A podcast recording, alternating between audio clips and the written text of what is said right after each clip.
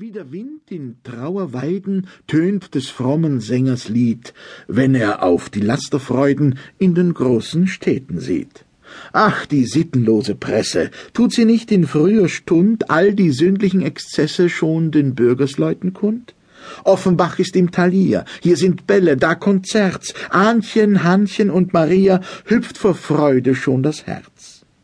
Kaum trank man die letzte Tasse, putzt man schon den irdischen Leib, auf dem Walle, auf der Gasse wimmelt man zum Zeitvertreib.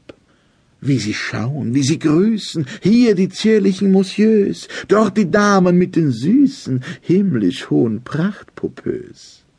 Und der Jud mit krummer Ferse, krummer Nas und krummer Hos schlängelt sich zur hohen Börse, tief verderbt und seelenlos. Schweigen will ich von Lokalen, wo der Böse nächtlich prasst, wo im Kreis der Liberalen man den heiligen Vater hasst. Schweigen will ich von Konzerten, wo der Kenner hoch entzückt mit dem seelenvoll verklärten Opernglase um sich blickt, wo mit weichen Wogebusen man sich warm zusammensetzt, wo der hehre Chor der Musen, wo der Weise selber schwätzt. Schweigen will ich vom Theater, wie von da des Abends spät schöne Mutter, alter Vater Arm in Arm nach Hause geht. Zwar man zeuget viele Kinder, doch man denket nichts dabei, und die Kinder werden Sünder, wenn's den Eltern einerlei. Komm, Helenchen, sprach der brave Vormund, komm, mein liebes Kind, komm aufs Land, wo sanfte Schafe und die frommen Lämmer sind. Da ist Onkel, da ist Tante, da ist Tugend und Verstand, da sind deine Anverwandte. So kam Lenchen auf das Land. Des Onkels Nachthemd.